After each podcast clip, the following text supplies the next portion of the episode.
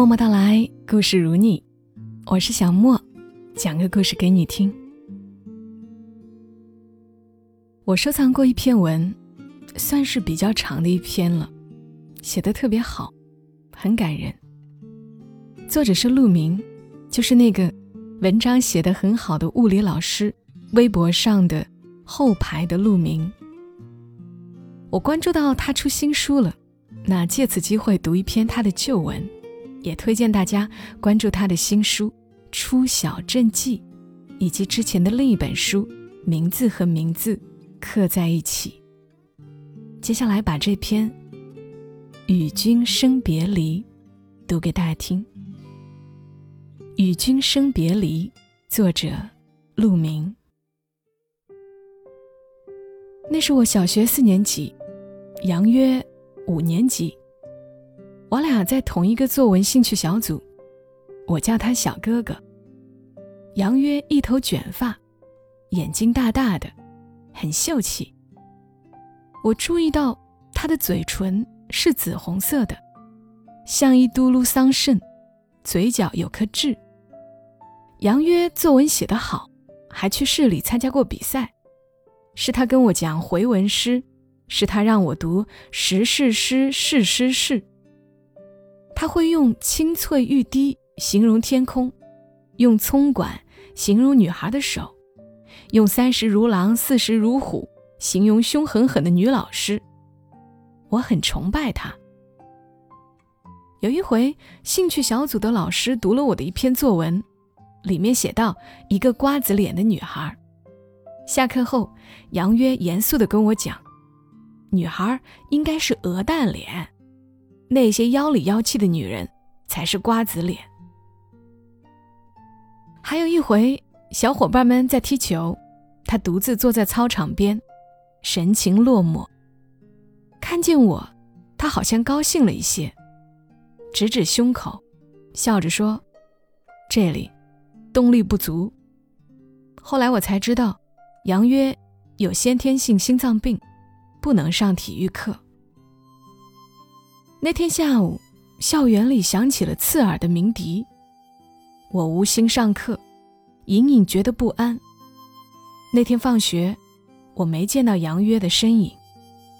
他在班上突然昏倒，老师赶紧叫救护车送医院，已经来不及了。过了几天，学校来了一对中年夫妻。他们走进五年级一班的教室，收拾杨约留下的课本和文具。女人一边整理，一边抹眼泪。男人眼睛血红，凶巴巴地对我们说：“看什么看？”他们走了，女人好像不肯走，好几次一屁股坐在地上。男人用力拉扯着她。那么大的男人。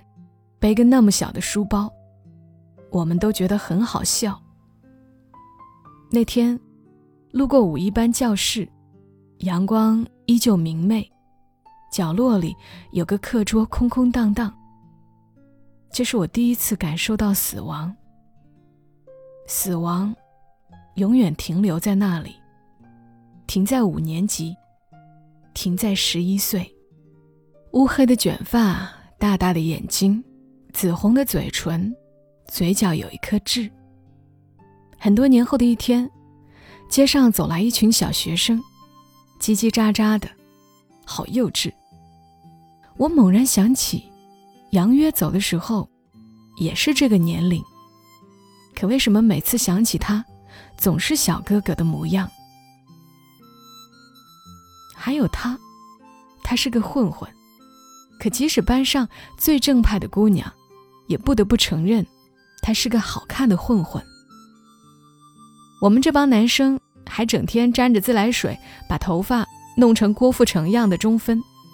他第一个剃了板寸，走在校园里，青皮刺眼，英气逼人。我们敞开校服，双手拖把骑自行车，自以为帅得很。他已经挎着摩托车风驰电掣。后座是一个戴墨镜、永远不笑的姑娘。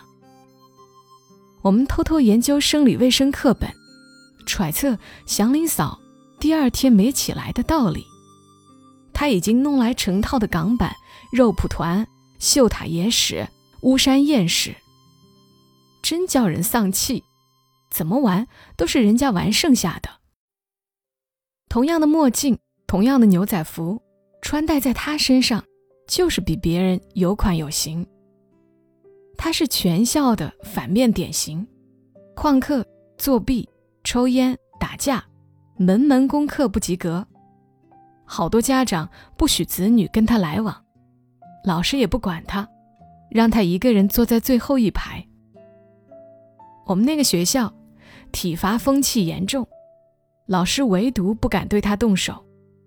每次他犯了事儿，只能把他爹叫来。他娘身体不好。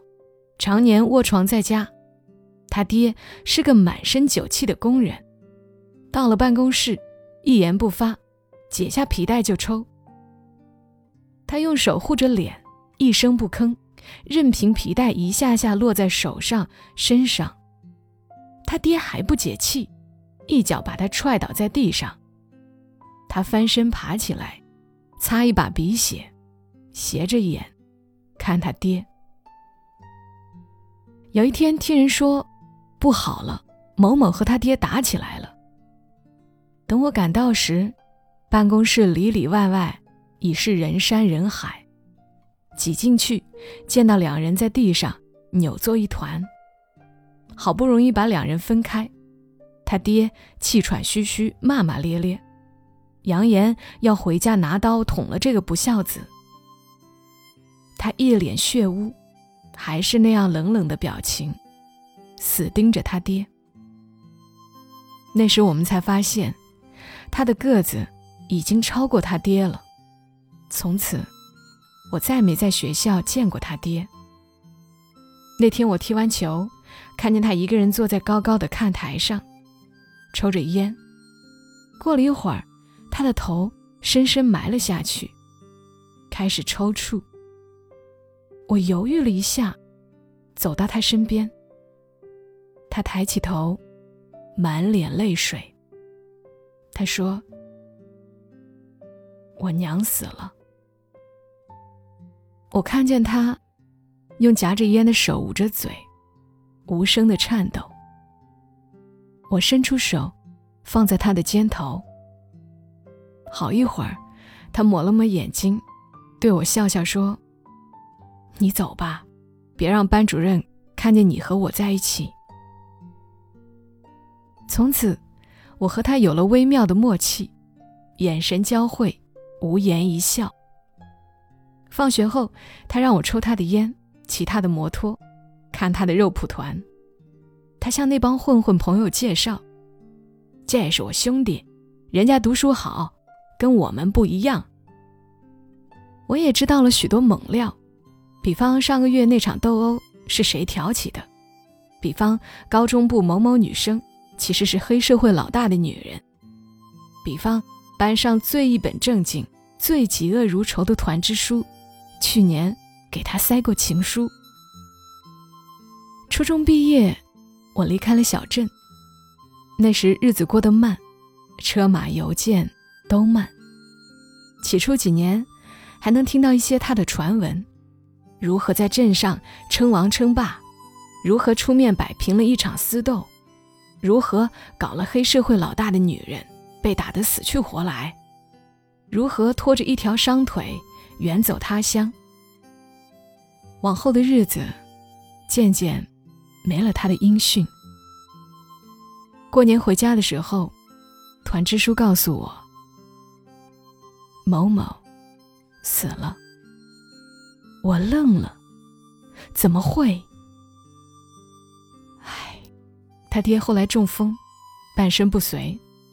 他回来一边打工一边照顾他爹，还谈了个女朋友，比我们小一届的师妹。谈了两年，差不多该谈婚论嫁了。这小子光要钱不要命，在那个喷漆车间没日没夜的加班，也不好好吃饭。年底，查出胃癌晚期，一个月不到就走了，太惨了。小师妹，哭到不行。我不敢相信，即使团支书的眼中有泪光在闪烁。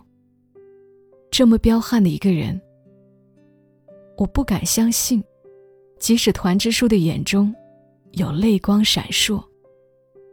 这么彪悍的一个人，怎么说没就没了？跟老爹对打，跟老大抢女人，天不怕地不怕。在我们那压抑漫长的青春期。他是一尊邪神，不是说大反派都不容易死吗？不是坏人的生命力特别旺盛吗？我忘不了那个逃课的午后，他向那帮混混朋友介绍我，一脸傲娇的表情。这是我兄弟。初七的早晨，接到一个陌生号码的电话。是小豆的妈妈。小豆死了。几年前，我做过一阵临终关怀志愿者，在第六人民医院的骨癌病房。我们的社团起步不久，所谓临终关怀，主要是陪绝症病人聊聊天逗逗乐子，找机会鼓励几句。第一次踏进骨癌病房。四张病床，一字排开。几位老人躺着输液，或是睡觉发呆。露出的一截手臂像风干的木头。家属低着头坐在床边，空气里弥漫着药水的味道。静悄悄的，没有一个人说话。那种安静，叫绝望。仿佛来到了噩梦里，又像闯进了墓地。我们懵了，茫然不知所措，说话都结结巴巴的，准备好的话题完全不起作用。从病人到家属，没有一个人愿意搭理你。随便应付了两句，便把头扭过去。我们落荒而逃。护士叹了一口气：“你们去找小豆吧。”小豆在隔壁病房，正靠着床看一本《读者》。刚见到我们，有点羞涩，聊着聊着就热络起来。小豆很开朗，也很爱笑，笑着笑着，主动把鸭舌帽摘下来，给我们看他的光头。那年他十四岁，皮肤很白。他不好意思地说：“因为老憋在病房里，晒不到太阳。”小豆家在安徽农村，一年前查出了骨癌，几经辗转来到了六院，做了手术，取出一段骨髓，目前在接受化疗，总共十次，已经做完了八次。问小豆：“化疗疼不疼啊？”他做了一个龇牙咧嘴的表情，说：“疼啊！每次化疗结束，麻药一点点褪去，疼，撕心裂肺的疼，疼得想死，马上死。可那时，连爬到窗口的力气都没有。过了两天，等有了力气，也就不那么疼了，不想死了。”他又笑，仿佛在说别的事，或是别人的。他一笑，旁边的病友也跟着笑。小豆的妈妈别过脸去，把削好的苹果浸在温水里。我们聊了很久，聊小豆的老家，聊上海的物价，聊大学生活。我们添油加醋的说起大学里的奇闻异事，小豆的嘴都合不拢了。啊，真的假的？啊，怎么会这样的？我们说，小豆，你要快点好起来哦，以后来上海上大学，还要在上海的大学里谈恋爱。说这话的时候，我觉得有一点残忍。然而，这样的念头一闪而过，我们的职责就是鼓励病人，哪怕是虚妄的鼓励。临走前，小豆问我要号码，一笔一画的记在本子上。他说：“我好想看看大学的样子。”我花了一礼拜时间，拍遍了上海的大学，还拍了好多校园情侣。当我拿着洗好的照片来到病房，小豆的床已经空了。护士说：“小豆回安徽老家了。”从此以后，再也没有小豆的消息。我不知道小豆为什么没有做完剩下的两次化疗。他不是一个怕疼的孩子。小豆有我的号码，却从来没有来过一个电话或是短信。或许他已经好了吧。在宇宙中，漂浮着无数黑洞，它们是巨大恒星坍塌的产物。引力之强，连光都无法逃脱。所谓黑，吞噬一切物质。所谓洞，在黑洞的附近，时空被强大的引力场扭曲，那里是时间的尽头。霍金讲过一个故事，Bob 和 Alice 是两名宇航员，他们接近了一个黑洞，Alice 不小心越过了临界点，被黑洞吸引。鲍勃看到 Alice 正飞向黑洞的世界。时间的终点。他的动作越来越慢，最后完全停滞了。他的微笑慢慢凝固、定格，像一张照片。而爱丽丝面临的却是另一番景象。在强大引力的作用下，他感觉自己飞向黑洞的速度越来越快，最终被巨大的引力差撕裂。每一个原子。都被撕裂，消失在永恒的黑暗中。这就是生死悖论。爱丽丝死了，可在鲍勃眼中，她永远活着。其生若浮，其死若休。浮生若梦，为欢几何？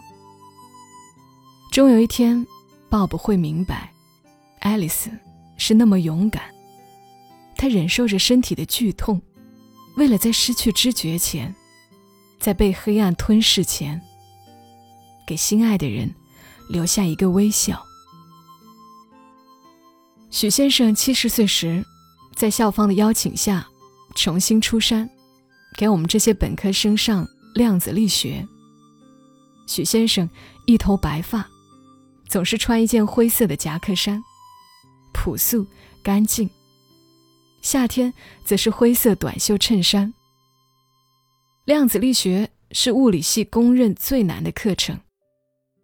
许先生讲课不用投影，不用幻灯，坚持写板书，从普朗克到薛定谔，从海森堡到狄拉克，涉及无数抽象的演绎与推导。先生每次上课都密密麻麻写满四大块黑板。擦掉，再写满，逻辑清晰，一丝不乱。被问起缘何选择研究量子，许先生笑言：当年他在南开读研究生时，学校组织批判资产阶级学术理论，分配给许先生的任务是批判狄拉克的量子学说。乱世中，这却是一个可以静心读书的难得机会。许先生借批判之名，系统钻研了狄拉克的理论，大为叹服，从此与量子结缘，始终不渝。一九七零年，东方红卫星上天时，先生正下放甘肃农村劳动，身边没有任何资料。硬是从牛顿定律出发，推导出整个力学体系，进而计算出东方红的轨道参数，与官方公布的数据比较，几乎丝毫不差。当时那种喜悦之情溢于言表。回头想，多少岁月蹉跎，情何以堪？许先生给我们上课的那个学期，正值本科教学评估团前来视察，学校极为重视，系里召开大会，反复教导我们，万一遇上专家私访，该如何作答。此外，为展示我校学子积极向上的精神面貌，各宿舍摊派一人，每天早上六点钟去体育馆打乒乓。教务处也不闲着，派出人手在各教学楼蹲守，专抓那些迟到、早退等学风不正的学生，抓到就记过，取消奖学金及保研资格。一时间人心惶惶。那天上午，许先生正上着课，一位教务处的领导冲进教室，揪住一位正趴着睡觉的学生。要记他的名。我听见许先生的声音：“请你出去。”领导愣了：“这不，我给你整顿课堂纪律呢。”那么，请您尊重我的课堂。许先生顿了顿，一个字一个字地说：“我不希望学生上课睡觉，但我捍卫他们睡觉的权利。”现在，请你出去。领导脸憋得通红，犹豫了一下，泱泱走了。掌声雷鸣，经久不息。今天想起这段话，依然抑制不住的热泪。没错，我就是那个上课睡觉的本科生。从那天起。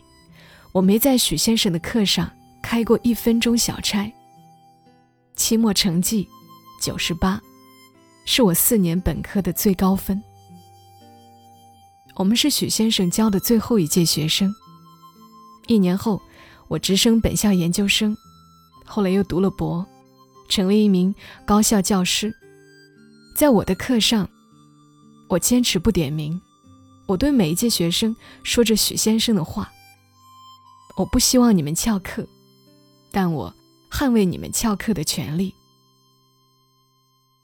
二零零七年四月二十九号，许先生因病去世，按先生遗愿，丧事从简，谢绝吊唁。噩耗传来，好多老师、学生都哭了。记得有一节课，讲到电子轨道的角动量。先生仿佛在无意中谈及生死。一个人的死，对宇宙而言，真的不算什么。总质量守恒，总能量守恒，角动量守恒。生命不过是一个熵减到熵增的过程，始于尘土，终于尘土。在键盘上胡乱敲打，打出一首情诗。随意洗牌。洗出一首《同花顺》。生命是偶然，遇见另一个生命是偶然中的偶然。《同花顺》被打乱，字母组合成墓志铭。生命的消解如潮生潮灭，是最自然不过的事情，不该有太多的悲伤。然而，司马春山无不能学太上之忘情。我不知道一个生命对另一个生命究竟意味着什么。一个粒子轰击了另一个粒子，一个波经过了另一个波，亦或是一个量子态纠缠着另一个量子态。我只知道，在那样一个时刻，有一个人，一句话，击中了我，照亮了我，改变了我的前行的方向。永远怀念您，许先生。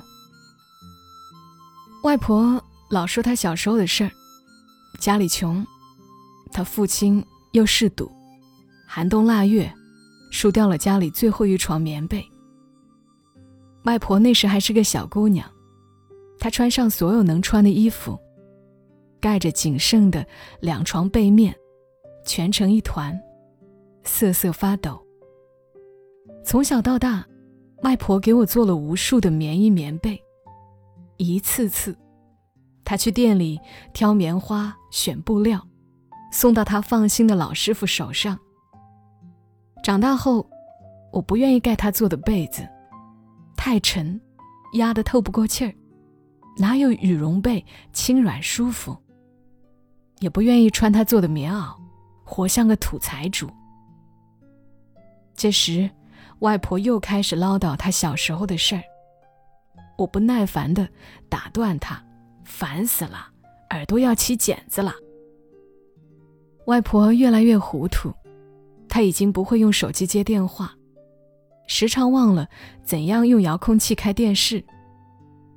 一个大热天，我推开门，家里跟蒸笼似的，她满头大汗地摆弄着空调遥控器。吹的是热风。还有一次，他半夜起床，穿戴整齐，过了好久才反应过来，哦，看错时间了。一开始，家人还以为他只是老糊涂，后来情况愈发不对，拖着他去医院检查，很快确诊阿尔茨海默症，俗称的老年痴呆。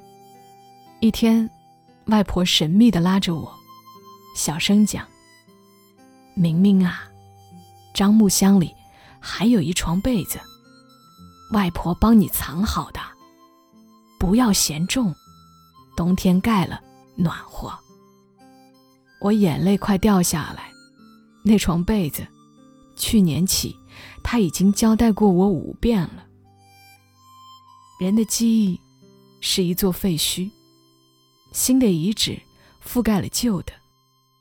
大脑的退化是一个加速的不可逆过程。他先是忘了前一分钟有没有锁门，忘了早上有没有吃药，接着忘了昨天买的报纸，忘了上个月做过的检查，忘了去年的春节聚会，忘了外公去世在哪一年。终于。他睁着困惑的眼睛问我：“你是谁呀？”那一刻，我觉得天塌地陷。从前的外婆已经不在了。我回到房间，大哭了一场。我这才明白，在他最后一次认出我，最后一次唤我名字的时候，我亲爱的外婆正在和我告别。人不是一下子死的，人是慢慢的死的。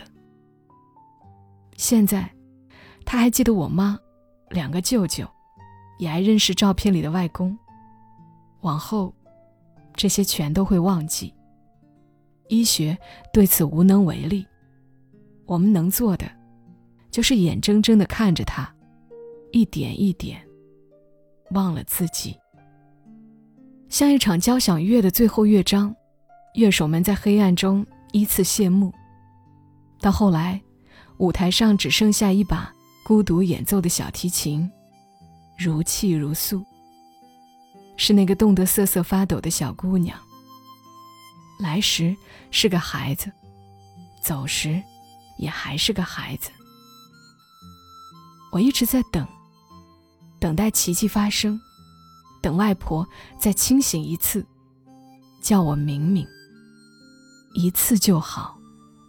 我一定会拥抱她，告诉她，被子我都收拾好了，会好好照顾自己。还有，我是多么爱她。早年看韩剧，老有这样的情节：女主角查出绝症，男主角。追悔莫及。我在心里骂：“呆子，好像你不知道他会死一样。”每个人都是身患绝症的病人，不是吗？在我们抵达世界的那一刻，结局已先于我们抵达。一辈子会遇见那么多人，有些人刻骨铭心，仿佛命中注定；有些人只是萍水相逢，后会无期。我们相信有下一次，相信永恒，相信天长地久，却忘了，生命是一场接一场的离别。过了长亭，还有短亭；出了阳关，还是阳关。却还是有潦草的告别，胡乱的分开，不经意的走散。行行重行行，与君生别离。所有的人都会离开你，就像你会离开所有的人。从无尽的黑暗中来，又回到无尽的黑暗中去。在这转瞬即逝的光阴里，谢谢你，走过我的生命。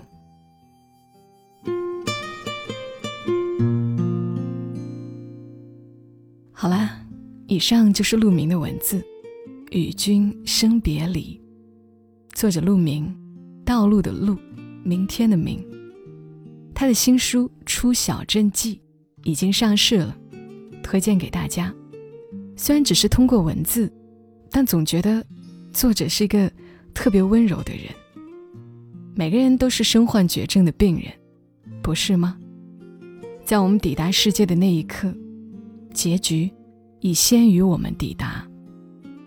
一辈子会遇见那么多人，有些人刻骨铭心，仿佛命中注定；有些人只是萍水相逢，后会无期。所以真的很感激每一场相遇，哪怕只是通过声音的形式。要谢谢你们听到我。这里是在喜马拉雅独家播出的《默默到来》，祝你夜好眠。小莫在深圳。和你说晚安。